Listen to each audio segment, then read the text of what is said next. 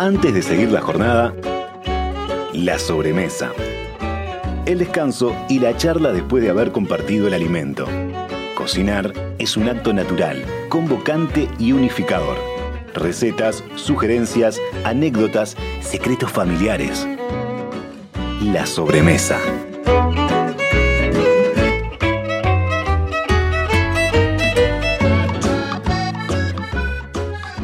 Presenta la sobremesa Productos Gourmet de Alimentos de Ambrosi.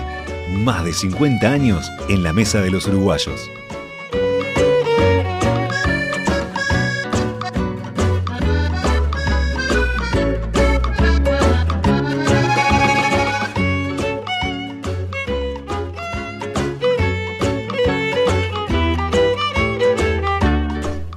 Muy pero muy buenas tardes. Qué gusto reencontrarnos en la sobremesa. La sobremesa tenía hace semanas esta convocatoria pendiente. ¿Hay algo más uruguayo que las infusiones? Seguramente té, café y mate son bebidas que no distinguen sexo, ni religión, ni zona geográfica, pero digamos que la refinación para distinguir variedades y calidades es algo quizás relativamente reciente. Nuestros invitados nos ayudarán a resolver estas preguntas y muchas más.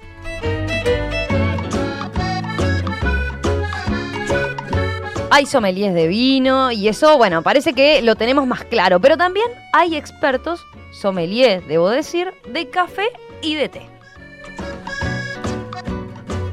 Todos hemos visto cómo ha surgido lentamente en nuestro paisaje ciudadano y no solo en Montevideo, boutique de café, de té, degustaciones y variedades de estas infusiones en un mismo local. Bueno, creo que la nueva inmigración también ayuda quizás. Ahora, me lo anoto como pregunta, ¿no? Y después ustedes me cuentan. Yo imagino que nuestros oyentes nos escuchan justamente a esta hora. Es ideal, tomando un té o un buen café. ¿eh? En esta sobremesa somos de, de, almuerzo tardío, digamos, pero hoy tenemos té y café para compartir. Ya nos contarán las variedades. Pero les adelanto que el té que vamos a probar, por ejemplo, ahora en instantes, en un ratito nada más, es una señal quizás. ¿Saben cómo se llama? La sobremesa. Ya lo saben, ¿eh? pero como la audiencia se renueva, les contamos que pueden vernos desde nuestra web de radiomundo.uy y esperamos vuestros mensajes, como siempre, por el 091 525252. También saben que no es necesario que tomen nota de nada. Las recetas que nuestros invitados van a compartir hoy van a quedar, por supuesto, en nuestras redes sociales.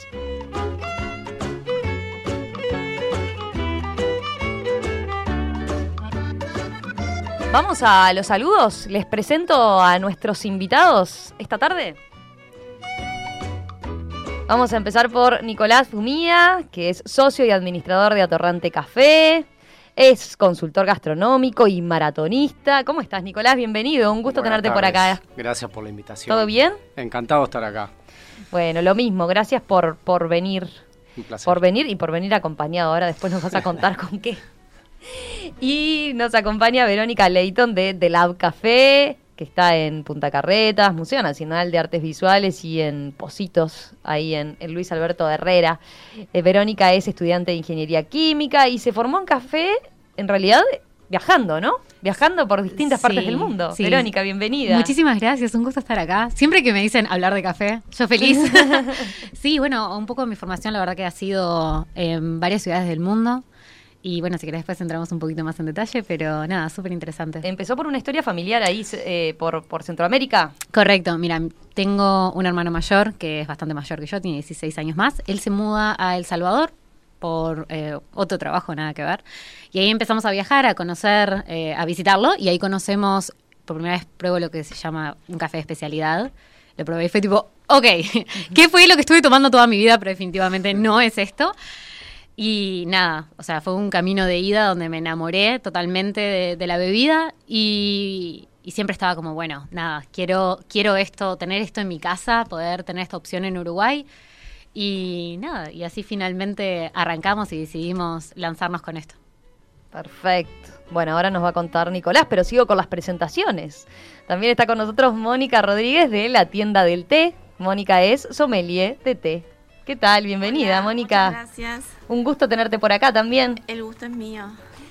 Bueno, ya nos contarán entonces todo. Ahí teníamos el adelanto de Verónica, cómo, cómo se había metido en este mundo de las infusiones y del café en particular. Nicolás, en tu caso, ¿cómo fue ese, eh, ese ingreso? Digamos, tengo, tengo una historia familiar interesante de, de, abuelo de inmigrante, abuelos inmigrantes y digamos que la, la, cultura en sí de, la bebida y la gastronomía siempre ha estado muy metida como, como le debe pasar a muchos, ¿no? De familiares inmigrantes. Eh, y bueno, y la verdad que mamé todo eso de muy pequeño.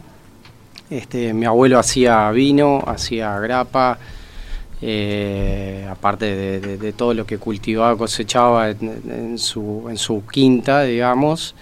Y la verdad que eso para mí ha sido como algo completamente natural. Eh, y bueno, y después me metí en la gastronomía hace, hace ya como 25 años, de, ingresé por el lado de la coctelería.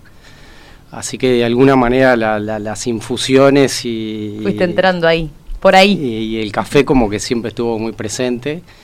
Eh, tal vez Alegro Café en el Teatro Solís fue como mi, incursión un poco más en el mundo de, de la cafetería no de especialidades como está en boga de repente hoy, este, pero, pero bueno, sí, sí como, como un café, como la bebida, ¿no? Ahora nos van a contar más qué quiere decir eso, exactamente qué implica el café de especialidad, ¿no? Me gustaría tener esos detalles. Pero sigo con Mónica. Mónica, ¿cuándo te vinculaste al mundo del té? ¿Cómo empezó? En realidad, la tienda va a cumplir en unos 10, 11 años y eso fue una primera cosa que me llamó la atención. La tienda del té tiene ya 11 años. 11 años. Una rareza. Sigue siendo una rareza. Porque aún. uno tiende a ubicarlo entonces antes de que, de que surgiera como el boom de, de las infusiones, digamos, de que sí, los uruguayos realidad, nos pusimos más exquisitos y, y en, refinamos nuestros paladares. En realidad yo creo que sí, que, que fuimos como los que abrimos la puerta, porque incluso mucha gente del café se acercó a la tienda y bueno, y un poco la idea de se puede y la gente no daba dos pesos por mi proyecto realmente, nadie se animaba a entrar, me decían una tienda de té. Y Pero siempre te había gustado el té, ¿cómo, cómo no, conocías tanto? ¿No? De niña nunca tomé té. Eh, pero sí, cuando me empezó a llegar de un lado o de otro, viste que es así, ¿no? Es como una magia. Y, y se daba todo, se empezó a dar todo de golpe. Y, y nada, decidí abrir la tienda es, era como estaba en una etapa de mi vida que mis hijos ya estaban más grandes, que podía hacer algo que me gustara y bueno, elegí el té o el té me eligió, siempre tengo esa duda. Y, y, todo se fue dando y bueno, fue re difícil, ¿no? Este, muchas piedras en el camino todo el tiempo, pero era como que estaba tan decidida. Incluso los clientes me decían, te vamos a mandar gente, tenés que aguantar, no cierres. Y yo decía, no, vine para quedarme. Y estaba ahí todo el día. Y me puse a estudiar, aprovechaba todo el tiempo libre para estudiar y bueno, acá estamos. ahora sí, ahora en, en, otra situación respecto a el, el, el, conocimiento que la gente tiene del té y la valoración también que hace, ¿no? Sí, yo creo que en realidad hemos educado mucho, hemos hemos abierto el tema y que la gente tenga la posibilidad. ¿Cuántas de... variedades tienen de té en la tienda del té hoy en día? Siempre me preguntan, pero exacto no sé, pero ponele que 100 en realidad este tenemos té en hoja y, y, hay muchos tipos de té dentro del, del, té mismo y aún así sumale las mezclas y las infusiones claro. y es un mundo enorme y después que te vas metiendo vas entendiendo esa esa plantita milenaria y esa grandeza que, que trae el té y las culturas que ha movido tan distintas, ¿no? Es como que siempre vamos caminando y, y, y hacia adelante y no nos paramos mucho porque no tenemos tiempo, todo lo hacemos entre todos y eso ha hecho que, que bueno, que se, seguimos creciendo, ¿no? Y nos encanta tener clientes que nos acompañan desde el comienzo y que también han crecido y que cuando traemos un té puro que por ahí es caro, que es, de, es un té jugado, la gente confía y lo, lo, lo lleva. sabe valorar además. Y ya su paladar ya ha ido... Claro transformándose, ¿no? Bien. Eh, a ver, Nicolás, Verónica, ¿ustedes cuándo ubican como el, boom o el, que el uruguayo haya empezado a valorar eh, el café y que se haya empezado a hablar acá de, café de especialidad, ¿no? Además de que me expliquen qué implica exactamente el concepto de café de especialidad. Bien, mira, te cuento. Em, las cafeterías de especialidad de las primeras que abren, eh, una, de una de esas fue nosotros, que abrió hace 6, 7 años, empiezan las primeras cafeterías que estaban muy puntuales y era un concepto nuevo, ¿no? Em, a partir de eso, o sea, igual que como hablaba ella, se empieza a generar esto del público de un poco tener que educar, contar, porque imagínense de toda la vida acostumbrados a un café, un espresso, por ejemplo, súper lavado o muy, muy amargo. Yo te presento con algo de 30 mililitros, muy fuerte, muy intenso, muy capaz que está con acidez. Y un poco chocaba. Pero la verdad es que la gente, yo creo que el uruguayo también es muy, muy curioso y le gusta probar cosas nuevas, cosas diferentes. Hay una apertura en lo que es el paladar que la gente le gusta, le gusta ir a un lugar nuevo donde hay cosas diferentes y probar y más que nada también cuando ven de que hay gente que sabe y que les puede contar al respecto. Eh, así que bueno, nada, así es donde empieza un poco, yo creo que hace unos, eh, justo antes del COVID empezó como el boom del café de especialidad en Uruguay, más allá de que habían varias cafeterías que de por sí son cafeterías de especialidad también, otras cafeterías que no tuestan su propio café, estaban utilizando café tostado local. Y bueno, y un poco hablando de qué es el café de especialidad y qué significa ese término. Em, hay que hacer un poco una separación entre lo que es el café comercial y lo que es el café de especialidad. El café de especialidad, eh, así como una definición muy de librito, es que tiene que tener por lo menos 80 puntos de 100 eh, catado por un Q-Grader, que es un catador especial de café. ¿Y qué es lo que le va a dar esa valoración? Es un café que es complejo, interesante, que cuando lo probás tenés muchos niveles de sabor. No solo tipo, siento solo amargor o siento solo dulzura, sino que quiero esa complejidad en la taza. Además de eso, tiene que venir acompañado de un montón de cosas, que es la trazabilidad, saber eso, de la trazabilidad es importante, ¿no? Importantísima. El café especialidad también hace como un cambio a cómo veníamos consumiendo el café, que era muy eh, era un commodity, o sea, era lo que tomabas para tener tu eh, dosis de cafeína, despertarte y empezar el día. Hoy en día hay un cambio de eso, donde cuidamos todo y eso incluye eh, cómo, lo, cómo se cuida al productor y el productor cuida el café. Tratamos de trabajar, o sea, nosotros trabajamos con fincas que el trabajo primero se produce éticamente, o sea, sabemos de que las personas involucradas están recibiendo el sueldo justo y trabajando en condiciones correctas, que suena como que debería ser lo básico, pero no es así, no es la realidad para algunos de los commodities más grandes que se manejan en el mundo. Y eh, esta sustentabilidad permite de que todo se cuide cada uno de los pasos y que realmente ese café tenga esos sabores especiales. Y bueno, después viene el tema de la frescura, que el café tiene que tener una frescura que no es un producto, es un producto no perecedero, o sea, va a durarles mucho tiempo sin que se ponga viejo eh, y les haga mal. Pero para realmente poder sentir todos estos sabores, lo ideal es que sea tostado de un mes como máximo. Entonces ahí es donde realmente podemos sentir todo y ahí es donde entra en juego el hecho de tostar localmente que es lo que hacemos nosotros, donde se importan cafés de distintas fincas de alrededor del mundo. Yo te iba a decir, ¿de qué, lugares, de, qué lugares importan de todo el mundo? Tenemos eh, muchos orígenes, pero para mencionar algunos, de los más conocidos, Colombia, Costa Rica, Brasil, para cosas más exóticas, Tanzania, Ruanda, Kenia, Sumatra. Manejamos más de 10 orígenes del mundo y también se hacen blends, que son mezclas para obtener sabores que capaz que no se obtendrían normalmente de una sola eh, finca en particular. Y bueno, y sabes que me gusta comparar mucho con el vino, porque el café y el vino tienen muchas similitudes a nivel de... Eh, existen variedades, como hay variedades de vino que tienen ciertas tendencias de sabores, en el café es igual. Entonces ahí cuando vas empezando a averiguar y, meterte un poquito más en el tema, ves de que no solo se trata de arábica y robusta, sino que dentro de los arábica hay un montón de variedades y que cada una tiene ciertas cualidades que empezamos a ver repetidas en cafés que tienen la misma variedad. Así que es súper interesante y hay un montón para explorar. Bien, perfecto. Nicolás, eh, decías hoy, hablabas de, del mundo de, como, como barista, ¿no? Sí. Em, tengo entendido, a ver, ¿lo, ¿lo, asocias también un poco, ayudó la, la, onda de la cerveza artesanal, por ejemplo, con el café? ¿Son culturas que se acompañan de alguna manera? Sí, yo creo que sí, en el, en el sentido también, creo que se podría decir que el vino ha sido como, como un emblema eh, en el cual empezó a despertar ¿no? hace ya unos años, donde con, con, todo lo que ha mejorado la, viticultura en, Uruguay, eh, con la calidad de los vinos que, tenemos en este momento, eh, que compiten a nivel mundial con los mejores vinos.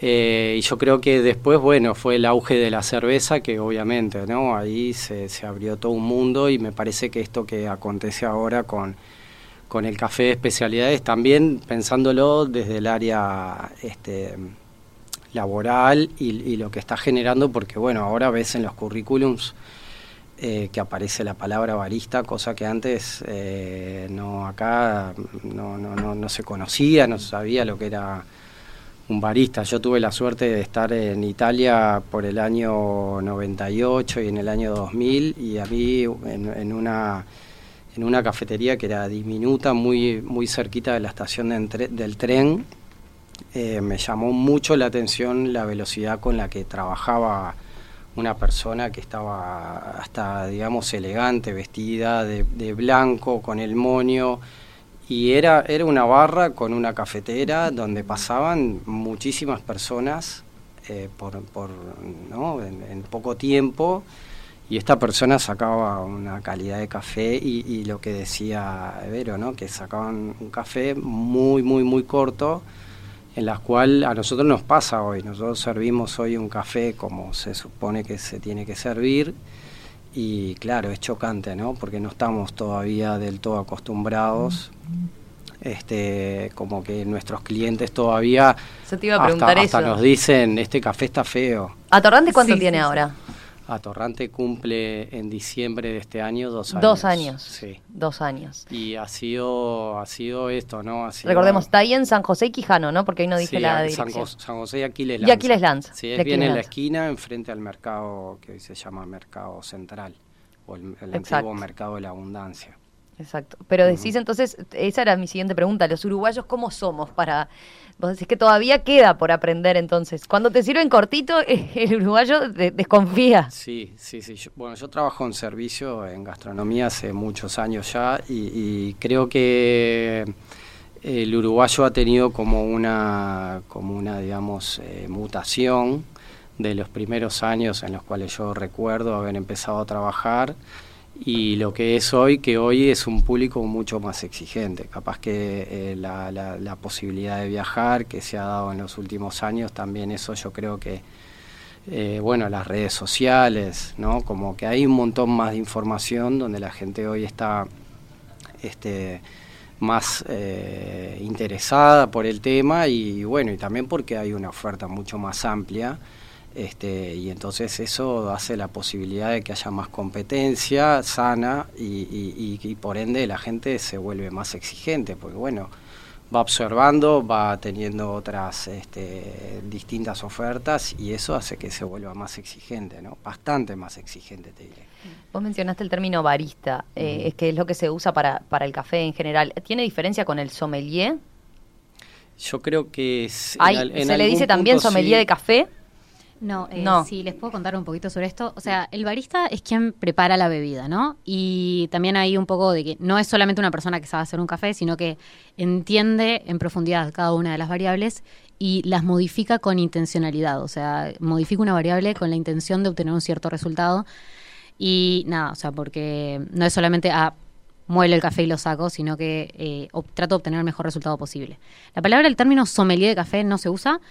Eh, lo más eh, similar, o sea, todos tenemos que estar probando todo el tiempo porque al ser una experiencia sensorial lo tenés que estar probando todo el tiempo y modificando, haciendo pequeñas modificaciones para obtener el mejor resultado posible. Lo más cercano a un sommelier es lo que llaman los Q-graders, que son eh, catadores internacionales. Es una prueba bastante difícil, que gente que se dedica a bueno hacer las certificaciones de los puntajes y a dar las notas de catación del café.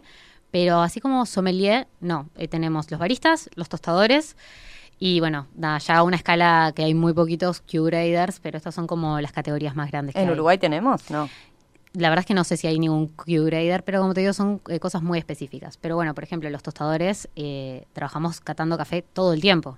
Sea, porque llega un nuevo café, lo catás, probás una curva de tostado, probás otra, probás todo el tiempo. Es algo muy vivo, muy activo.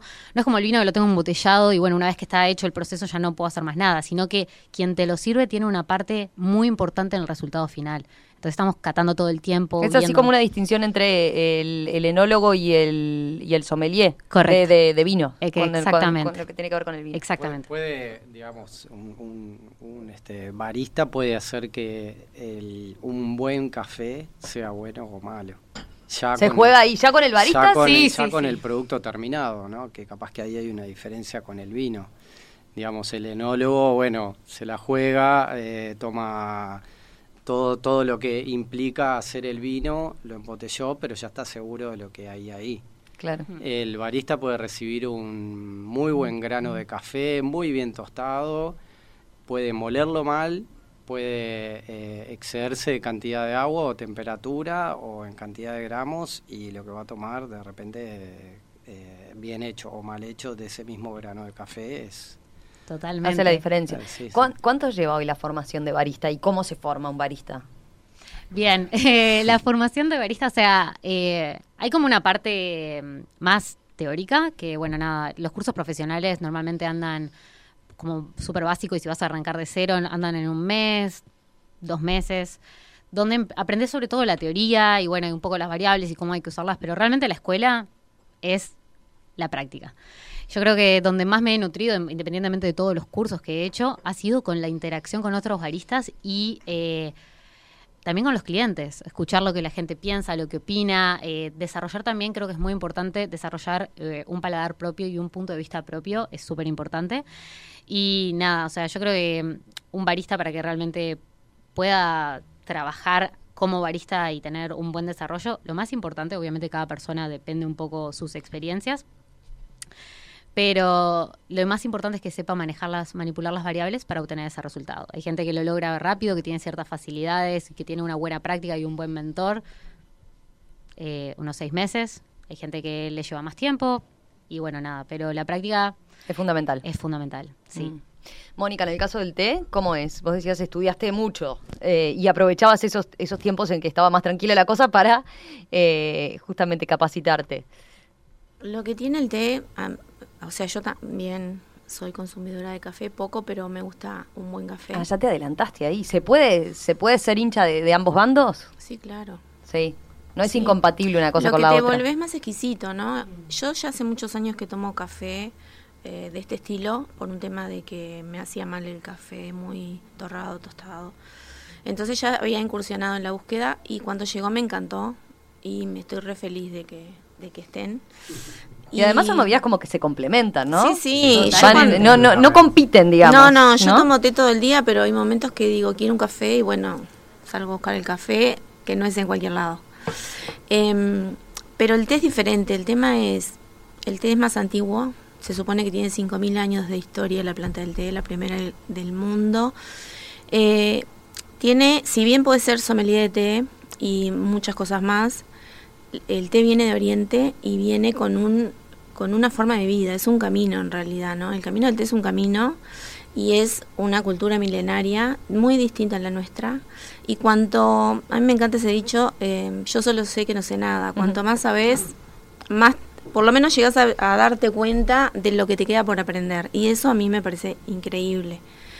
Y bueno, aprendí, este, hice sommelier de té, después hice Tea Master, que hice de 12 clases, hice 8, que tenía que ir una vez al mes. Ahí me gustó mucho más, porque es el té puro, es el té en ceremonia, que no tiene nada que ver con, el, con la cata, porque la cata se hace en la plantación. Cuando se recoge la cosecha, los, los, eh, la gente de, de la plantación hace la cata con gente que viene a comprar también, ¿no? Entonces ahí se ve cómo quedó la cosecha, primera cosecha, segunda cosecha. Pero toma, yo creo que el té tomado en ceremonia es como que la ceremonia está al servicio del té y es cuando realmente conoces el temperamento del té, porque es, es todo un ritual, la temperatura del agua, la cantidad de té, la tetera espe- especial para ese té, o sea, es un mundo que te vas metiendo y, y, y es como que es muy para el alma, digo yo, ¿no? Es como otra cosa en realidad, es más tranquilo, eh, vas para ahí, sobre todo el té enoja. Eh, y bueno, creo que hay mucho para aprender. Igual, yo creo que los uruguayos somos, sabemos lo que queremos, aunque no sepamos nada de lo que estamos, sabemos lo que queremos, creo que tenemos esa capacidad de darnos cuenta.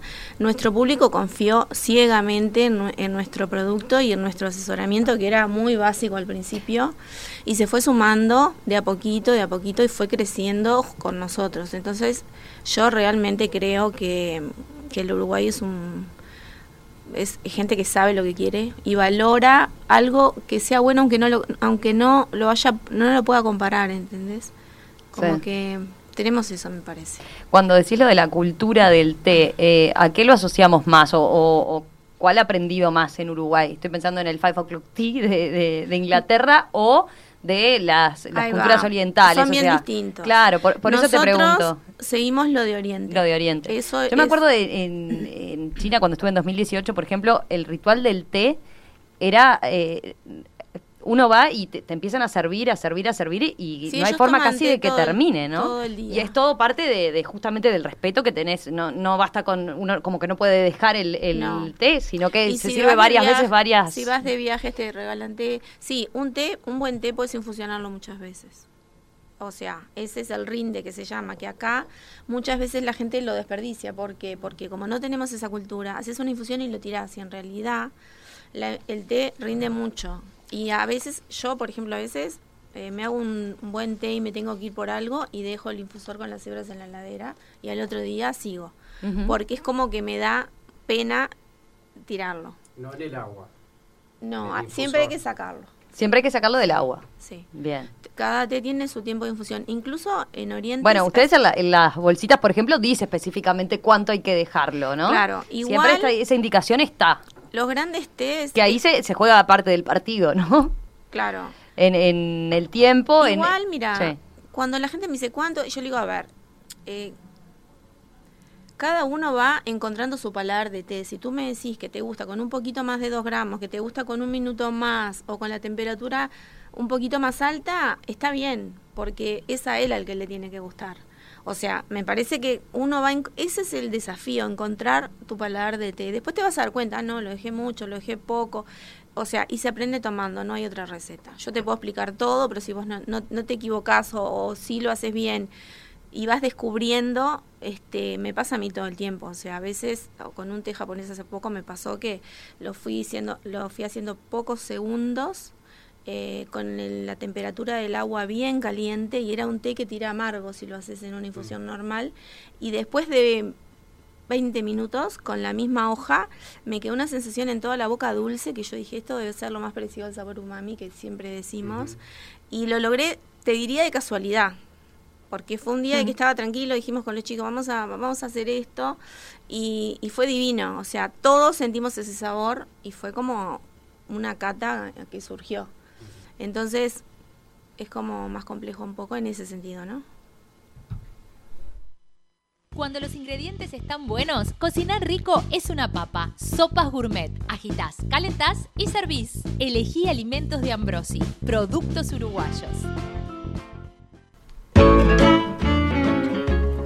Vamos a hacer una breve pausa y enseguida seguimos en esta sobremesa, hoy dedicados a las infusiones. Estamos en particular hablando de té y de café.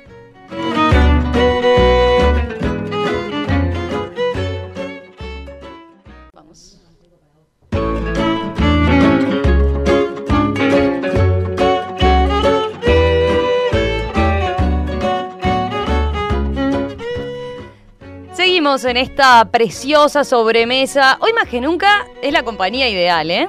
La sobremesa con qué se escucha. Y sí, tiene que ser con té, con café. O sea, es de. viene de infusión la mano, claramente. Acá en el equipo, les confieso, somos. Somos muy, muy habitués del café, de- del Lab Café. Eh, nuestros madrugones exigen café. Que bueno, los mantenemos energizados. Sí, sí, sí, sí. Por lo tanto es un buen momento para, para también aprender más de, de, de este tema. ¿eh? Eh, Emiliano, por ejemplo, es un gran tomador de, de- tomador de té, Emiliano en particular. De mañana toma café también, pero dice que no, no es buen catador. Candela Stewart, acá de, de la producción, empezó hace unos días una desintoxicación de, de café por exceso, parece, Pero, pero les duró una semana máximo. ¿eh? No, no pudo resistir más. No, no, no, es que es, no es fácil. No pudo resistir más, ¿eh? así, así es el, el equipo. Después tenemos gente que nos visita, por ejemplo, la, la gerente de, de comunicación del Victoria Plaza Office Tower acá, Ana Amaral, dice que venir a Radio Mundo es un lujo porque la convidamos con el mejor café de la vuelta. Ah, bueno, Así que, qué lindo. bien. Y también, digamos, hay, hay varios en el equipo que son habitués de Atorrante Café. Visitan con cierta frecuencia.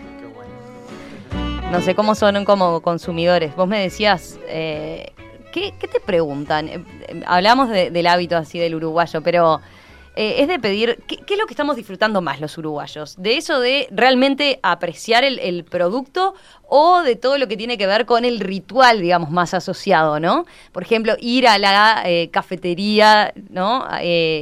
Que, que- que está ahora en, en boga, digamos, o eh, esa, la, la charla para aprender de... ¿Qué, qué es lo que ven? A mí personalmente lo que, lo que me pasa por mi formación, que trabajé muchos años en, en la sala, digamos, de, de camarero, metre, este, ¿no? Como que siempre estuve muy en contacto con, con los clientes, aparte de mi pasaje por cocina como ayudante y como bachero. Eh, lo que me pasa particularmente es que trato de respetar mucho, eh, o por lo menos tratar de hacer una lectura rápida de las personas que llegan al lugar. Entonces, como que todo yo lo veo desde el lado del servicio. Eh, y, y particularmente lo que lo que tratamos de transmitir eh, en Atorrante es eh, no exigirle nada al cliente antes de que el cliente nos pida algo. Entonces, o sea, si, si no pregunta, ustedes dejan que viva su experiencia, digamos. Correcto, correcto. Es como que tratamos de no ser ni, ni por un lado ni invasivos, ni por otro lado este, maestros de nada.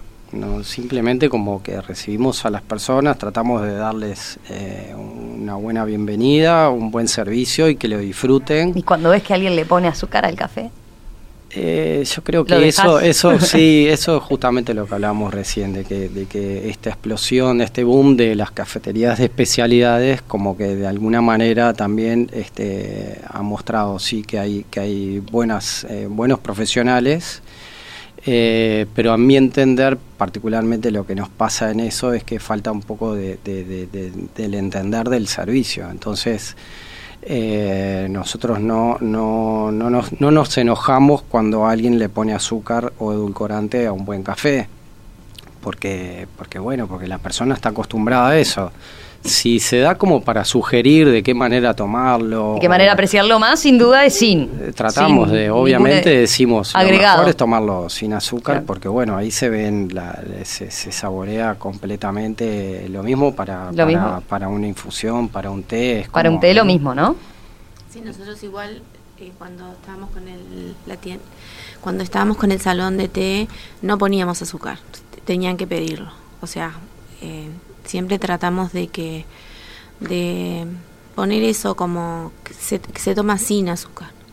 Y bueno, y la gente al principio le costaba, después ya directamente le decían a sus amigas, no, no, azúcar no pidas porque vas a ver lo que es. Entonces, es como que la gente se suma enseguida y eso es muy lindo. Eso es lo que a mí me gusta de nuestro público, que se suma enseguida, que aprende, que, que no sé, me- eso es lo que te digo. Nosotros fuimos más estrictos en eso, porque es como que yo sentía que un té con azúcar, un té de hoja, un té blanco, un té verde con azúcar era como no sé, no lo podíamos ver. Entonces, bueno, la gente lo pedía y eran pocos los que lo pedían en realidad.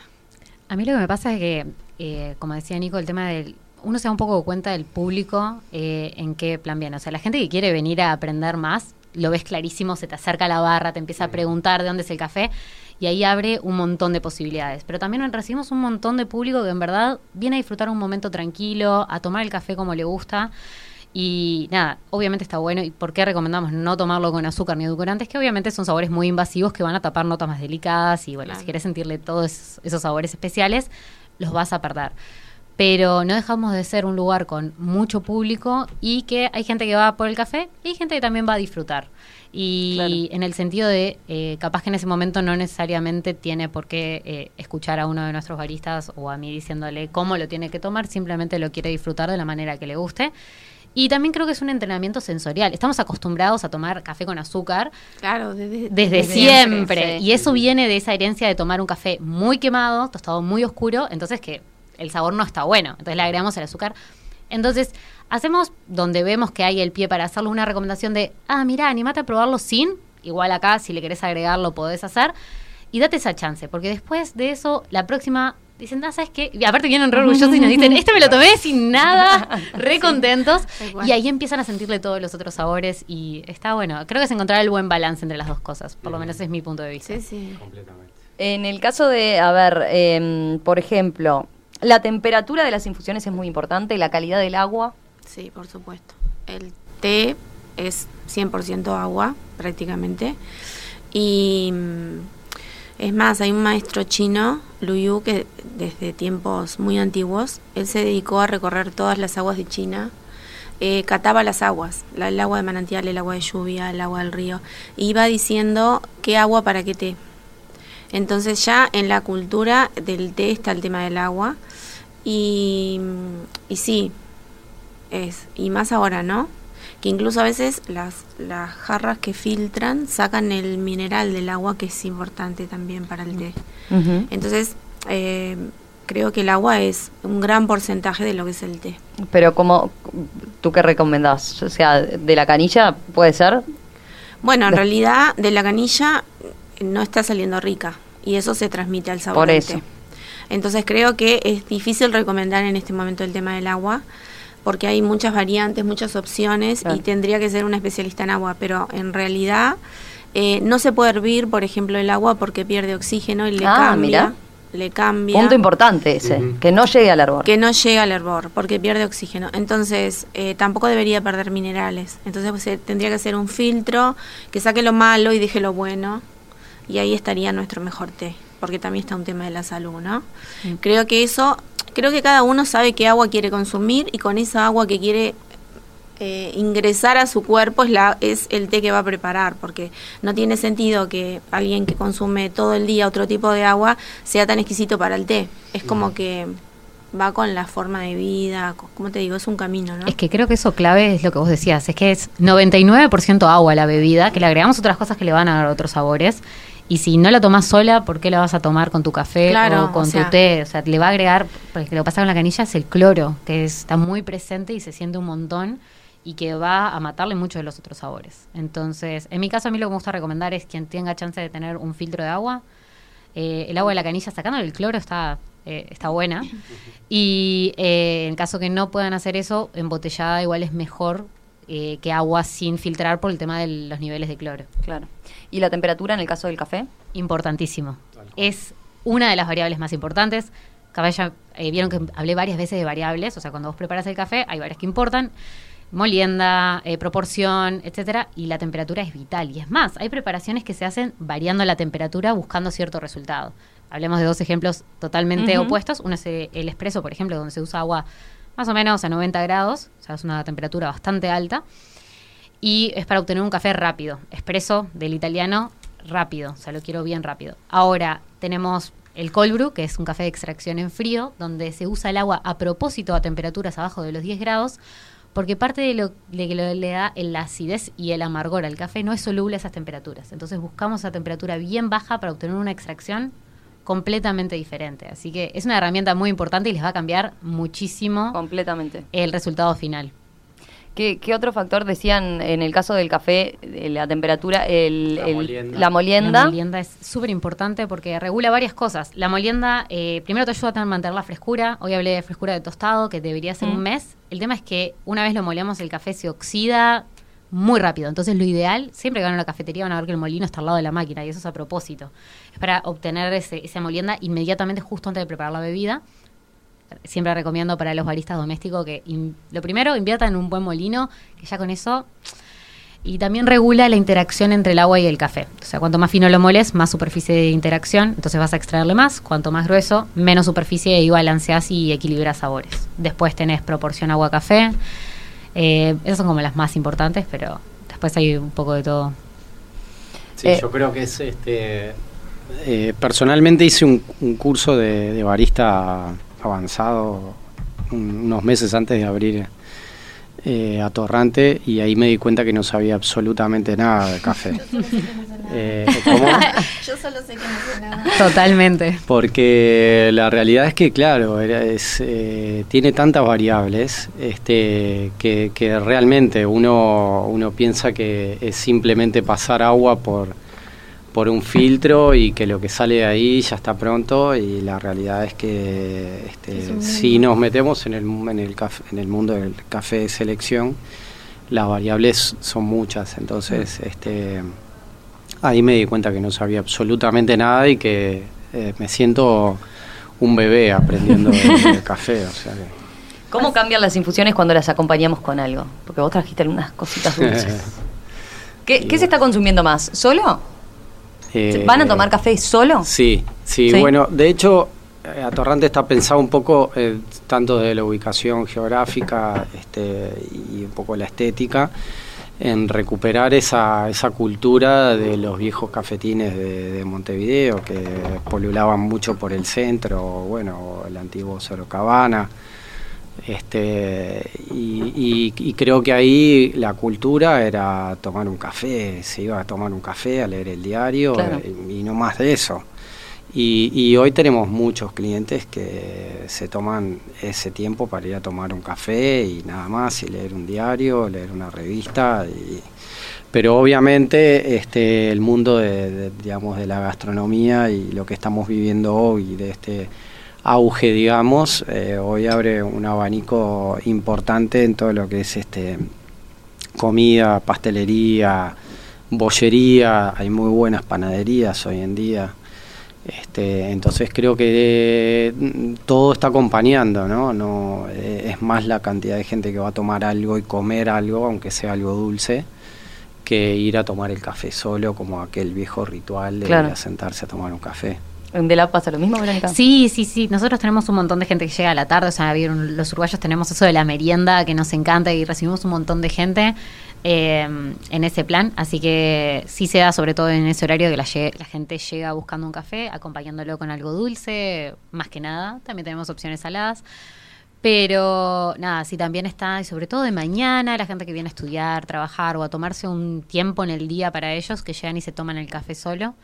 Pero sí, la gran Hay una, mayoría- mica- una dinámica diferente, por ejemplo, en, en los distintos locales que ustedes tienen. Totalmente. En- por- eh, de la vez estaba, eh, recordemos, en Punta Carretas, en el Museo Nacional de, de Artes Visuales y en Positos, ¿no? Ahí en Luis Alberto Herrera. Totalmente, bueno, el depósito es que está mucho más cerca, por ejemplo, del World Trade Center y es un lugar de mucho flujo de gente constante, o sea, realmente es mucho más rápido, mucho más ágil, también al mismo tiempo también mucha gente llega a estudiar y a trabajar y tenemos eso de siempre gente que está haciendo eso. El museo es otra cosa. La gente va al museo a relajarse. Si no lo conocen, es un lugar hermoso en la mitad del parque del jardín del Museo Nacional de Artes Visuales. Un cubito de vidrio. La verdad que ese museo, aparte, es un, es un planazo ir y recorrer el museo. Es un combo Que- perfecto, ¿no? Sí, Enrique Porque tiene, es- tiene mucho contacto. O sea, ustedes quedaron como en, en, en el jardín, están en el jardín, pero además con muchísimo contacto con, con el verde, ¿no? Ay, no, si es que está, es como yo le digo que es como un poquito un- el oasis de Montevideo, porque aparte hasta como que no se escucha tanto el ruido de la ciudad. El museo es un espectáculo, Enrique Aguirre, que es el director eh, impresionante, siempre es un museo muy dinámico y activo, donde siempre hay muestras diferentes para ver. Entonces, nada, es ir a descansar un rato en el verde, desconectarse de la ciudad y dar una vuelta por el museo. Es como, ta, obviamente son dinámicas completamente diferentes. Y el de Punta Carretas también es un poco más distendido porque está en Punta Carretas, pero está bien en la punta de Punta Carretas, donde la gente es como un lugar más de destino y no tanto de paso. Entonces también llega la gente más como a merendar entre amigos eh, o a desayunar una mañana donde quieran estar un poco más relajados que en el caso de Positos. Mónica, estamos probando, ¿cómo, cómo se llama este café? ¿Es la sobremesa? Este té, perdón, ¿es la sobremesa? Es una infusión, no tiene té. La diferencia entre infusión y té es que no, no proviene de la planta del té, entonces no tiene teína. Esta es una infusión que tiene verbena, lemongrass y jengibre. Eh, gusta pila. Es Dicen una delicia. Ah, Sí. Está espectacular. Dicen que la verbena ayuda a correr a los malos espíritus, eso Ah, decían en la antigüedad. Entonces, muchas personas que le contamos nos dicen quiero un kilo, así que se ve que todos necesitamos un poquito de esto, pero sí es muy rica, muy fresca y es linda para la noche o para la sobremesa también. Eh, había en los oyentes quien preguntaba, eh, en este caso Luis, dice, ¿apretar el sobrecito con la cuchara es adecuado? Es Bueno, un este pecado caso- mortal. Mo- Es un pecado mortal, Decirle que la primera vez que lo hice casi me matan. ¿sí? Bien, buen pique entonces. Sí. Uno tiende a hacerlo, porque No, es como que, pero no hay que hacerlo. Nunca jamás. Después que pasas esa etapa ya te sentís mejor. Y después, bueno, entonces es importante eso que decías de la, la temperatura del agua, ya aprendimos, y lo que cada, cada té requiere para, para Sí. entonces, eh, Tiempo de específicamente, infusión, ¿no? Tiempo, El de infusión también es bien distinto. Temperatura del agua y bueno, la cantidad. Eso sería lo, el, el triángulo. ¿Hay un té para cada momento del día, por ejemplo? Mm, no, No. Eso es a gusto del consumidor. sí. Yo creo que hay gente que obviamente toma el té, lo toma o en el desayuno o en la merienda. Eh, sobre todo de, de gente que toma té negro, que es el que más se presta para, para eso. Pero la persona que toma todo tipo de té me parece que no. A mí me pasa de que siempre quiero un té diferente. No. Y según qué, qué, qué- qué varía, el estado de ánimo, a veces sí. puede ser más eso. Creo que sí, porque el té es un gran compañero. ¿Para qué, ¿Para qué recomendás? A ver, una recomendación. Para cuando, no sé, tal cosa, cuando están con mucha energía, tal té, cuando están, cuando quieren un- activarse un poco más. Tenemos un té que se llama Beso de Ángel, que lo tenemos desde que abrimos. Y mucha gente viene y me dice, necesito que me bese un ángel, vine por mi té. y creo que funciona. Eh, después tenemos, por ejemplo, los roibos, que son una infusión, porque vienen de Sudáfrica, que tienen muchos minerales. Es una infusión linda para tomar cuando haces ejercicio, porque repone las sales. Este, el té verde sería para la mañana. El matcha, por ejemplo, que está muy de moda, que es el té verde japonés en polvo, es un té como para empezar el día. Se está usando mucho en cocina. Se está usando en cocina.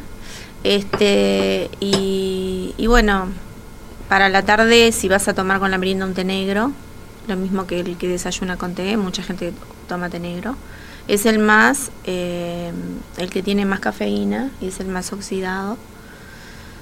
Y bueno, el té blanco eh, me parece como para la media tarde, cuando no sabes qué, el té blanco es como... que- A mí me gusta Cuando no sabes qué. Claro, cuando Es estoy eso. trabajando y quiero una compañía que se quede ahí, que ayude, el té blanco porque es como que siempre cae bien. Eh, tengo, a ver si, si están bien rumbeados estos oyentes. Lucía hoy decía, eh, si hablamos de infusiones, les paso algunas. algunas. Cedrón para la tristeza, brucuyá para la ansiedad y lavanda para la armonía, cuando estamos muy preocupados, por ejemplo. Claro, ahí ya es la gente que sabe más de hierbas, ¿no? De hierbas. Pero está, eh, sí, es divino. El tema de las hierbas es otro mundo. Muchos de nuestros tés tienen hierbas, o tienen flores, o tienen frutos. Pero están, nosotros no lo vendemos como medicinal. Claro. Siempre lo encaramos como del lado gourmet, del lado del sabor, del lado de, de lo que sabemos de té, pero no para el lado de, de las propiedades, porque en realidad sería entrar en un campo que no es el nuestro. Y me parece muy importante alguien que recomienda medicinalmente a otra persona que sepa. Hay que saber mucho, ¿no? Sí, sí, sí, es, es- es más delicado, Ya ¿no? con lo En que eso. tenemos que saber es bastante. Eso- Los viernes, después del mediodía, la sobremesa.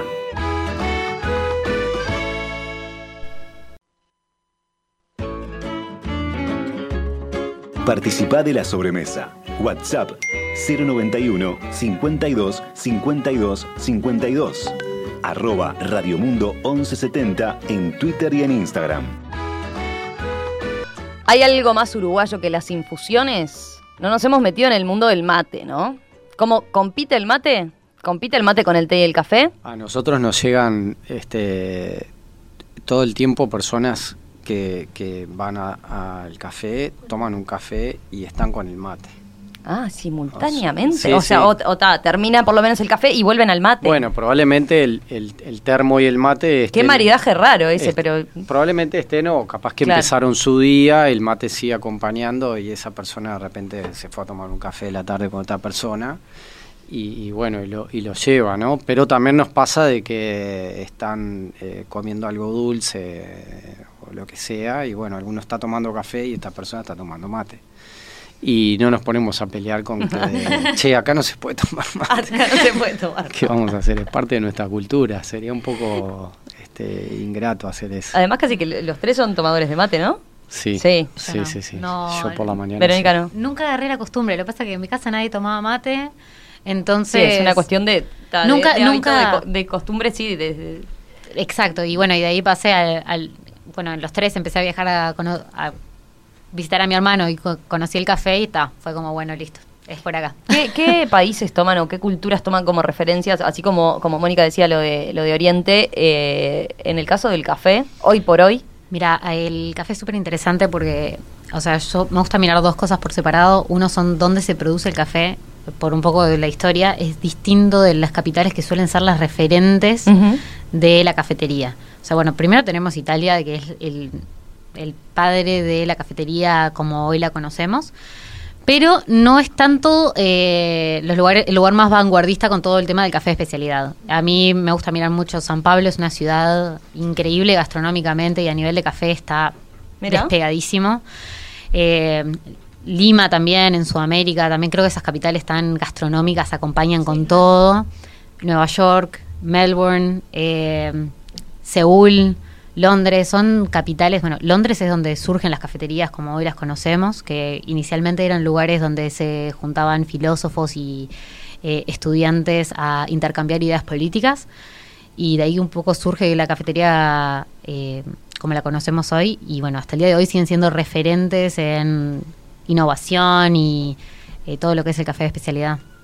Bien, perfecto, ahí tenemos los puntos. En tu caso, Nicolás, ¿tenés algún, Le- algún yo lugar lo en veo- particular? lo- lo- lo- creo que los países que tomo como referencia lo veo más por un lado de, de lo- de mi pasión por la gastronomía en general. Eh, obviamente por, por mis orígenes y, y mi, mi descendencia que es italiana. Y entonces para mí Italia es como un gran referente. Después España porque ha sido un país que me ha acogido y he aprendido mucho de gastronomía eh, en, en España. Eh, Portugal, porque entiendo también que es parte de, esta cultura en la cual vivimos. Y bueno, y después Latinoamérica en general, que es este inmensamente rica y, y poco conocida. Yo creo que, todavía falta mucho por conocer de lo que es Latinoamérica en este en la, en la gastronomía, ¿no? Y sus ingredientes y todo lo que de repente capaz que se conocen algunos productos más por el primer mundo y de repente su origen es de Latinoamérica. Claro, claro. Eh, a ver, algunos, eh, algunas etiquetas. ¿La teína y la cafeína son adictivas? Yo creo que sí. Sí, o Sí. sea, aparte lo que pasa con la cafeína es que, bueno, Ustedes dicen, beba con moderación, no. o sea, el tema de la cafeína, aparte de que después que te acostumbras a cierto nivel, si la dejas de tomar de repente, vas a empezar a sentir efectos de que te está faltando, o sea, dolor de cabeza, presión en la nuca, es real. Es Así real. que nada. ¿Y el sí. insomnio? Y ¿Hasta creo- qué hora se puede tomar un café, por Bueno, ejemplo? yo, eh, un gran amigo cocinero que tengo, eh, Alejandro Tarditi, un gran cocinero, eh, él, por ejemplo, antes de irse a dormir, se tomaba un café. Y yo decía, vos estás, Estás loco. estás loco, ¿cómo haces? Me dice, no, no, yo tengo que tomarme un café antes de irme a dormir. Pero bueno, también conozco gente que este es todo lo contrario, ¿no? Que no puede a determinada hora de la tarde ya no tomar un café porque le provoca insomnio, ¿no? Es que sí hay distintas sensibilidades a la cafeína, o sea, hay gente que es muy sensible y realmente no puede ni tolerar tomar un café porque, nada, tengo una amiga que me dice, me tomo un latte y no duermo por dos días, bueno, y nada, también hay un poco también acostumbrarse como cualquier... la cultura de, de lo que tomó. Exacto. Hay y- una diferencia entre el café y el té en cuanto a la cafeína, teína y mateína es lo mismo, se descubrió hace poco que es exactamente lo mismo. El té, a diferencia del café, que te da un golpe de cafeína y lo suelta de golpe, lo que hace el té es ir soltándolo de a poco, por eso te mantiene en un estado de vigilia. Es como que los montes budistas, por ejemplo, de Japón, eh, se llevan el té para meditar, porque vienen a China a aprender a meditar y se llevan el té, porque ve que los mantiene en ese estado de vigilia, que pasan horas y horas despiertos, pero no es lo mismo que el golpe del café. Igual creo que a la hora de irte a dormir eh, no sería lo más aconsejable. pero yo, por ejemplo, tomo cualquier cosa hasta cualquier hora y, no, y Ay, duermo bien. Yo también igual. Me puedo tomar un café en la cama igual. Sí, sí, sí. sí. sí. Hoy, hoy había algunos oyentes que mencionaban lo del el té más que por, por el insomnio que les podía generar por lo diurético. También. El té verde sobre todo y el té blanco son muy diuréticos, sí. Te hacen ir al baño. Eso sí. Bien. Eh, bueno, vinieron con recetas los tres, ¿no? Eh, ¿Necesariamente es por, por, por un buen acompañamiento con o, o no tiene nada que ver? ¿Es independiente la receta que eligieron? Yo personalmente, este, es algo que, que era como muy común en la casa de, de mis abuelos. Eh, entonces creo que... y- cuál era la receta eh, en tu caso. Sí, que tampoco lo veo como una receta ni lo veo como un postre, es algo muy sencillo que es este la, la separación de, de la clara y, y- y la yema, después batidas por separado, se, se logra una yemada y un merengue.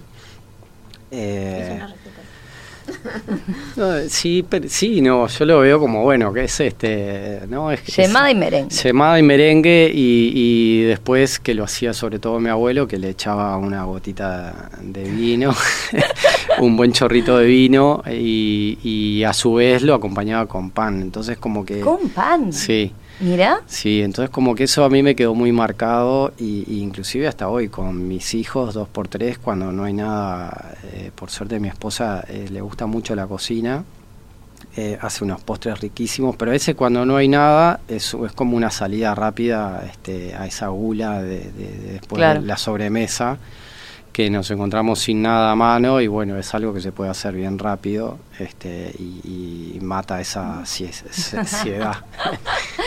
Eh, Verónica, en tu caso. Bien, mi elección vino porque mi madre hace un tiempo me dijo, no, probé este tiramisú en un viaje, el mejor tiramisú de toda mi vida. Y ahí íbamos siempre probando tir- tiramisús y ella decía, no, este no es tan bueno como el que probé en el viaje de no sé qué año. Y yo dije, esto es algo personal ahora.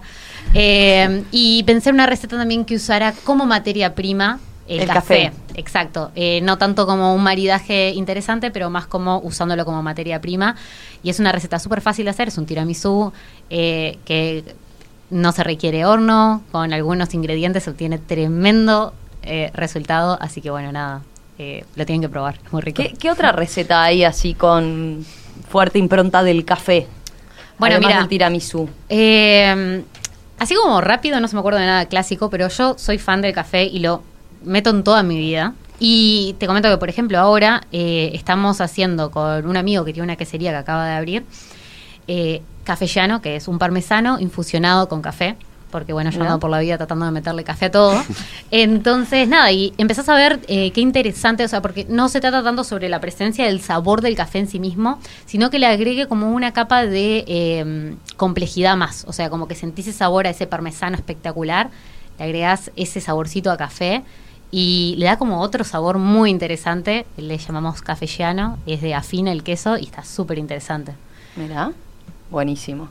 Mónica, ¿vos con qué receta viniste? Yo les traje una de unas paletas de matcha. Tienen que- una pinta porque nos mandaste fotos también. Sí. Este, Lucen muy bien, muy súper tentadoras. fáciles. eh, llevan castañas de cayú remojadas, pones todo en la licuadora, dátiles para endulzar, eh, dos cucharadas de matcha y media taza creo que es de leche de coco. Y ahí lo licuás y lo pones en los moldes y después cuando las hagas le puedes decorar con chocolate, con frutos secos. Es muy vegana además. Es muy vegana. Qué Bien. delicia. Es rica, súper Mm. rica. Bueno, Muy buenísima fácil. pinta. Bueno, habrá que probar los tres. Después les contamos. Como aceptan cualquier cosa, preguntas, claro. sugerencias, porque van a quedar en, en- en las redes de Radio Mundo. Bueno, ahí van a ver los comentarios después. Después ese van a pueden llegar a ver reclamos, por ejemplo.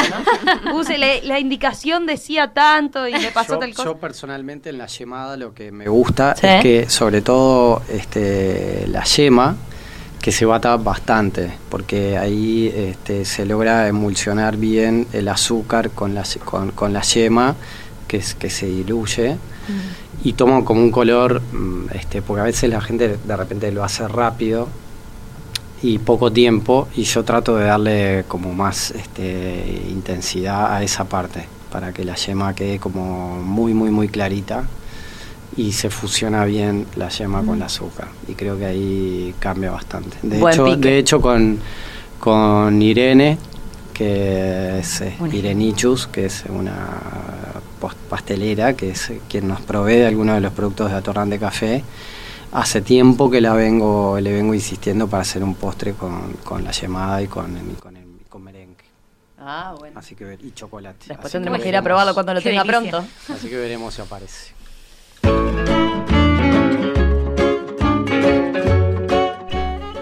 Verónica Leighton de The Love Coffee, Mónica Rodríguez de la Tienda del Café, Nicolás Fumía de Atorrante Café. Gracias a los tres, ¿eh? un placer haberlos Gracias recibido esta tarde aquí en la sobremesa. Hemos aprendido mucho, creo, ¿eh? Ay, muy lindo, me encantó. La Sí, que bueno, sí. nosotros también pasamos bárbaro, eh, nos desasnaron y ahora vamos a estar eh, más exigentes también y bueno, con un gusto más refinado todavía para seguir conociendo entonces más de este mundo de las infusiones.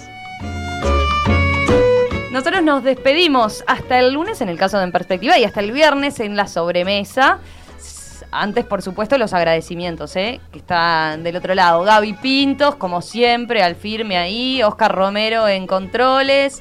Felipe Penadez como operador de video y Alexandra Morgan en la producción general del espacio. Gracias como siempre a ellos y sigan aquí, sigan en la compañía de Radio Mundo. Hay mucho más para compartir con ustedes. Buen fin de semana.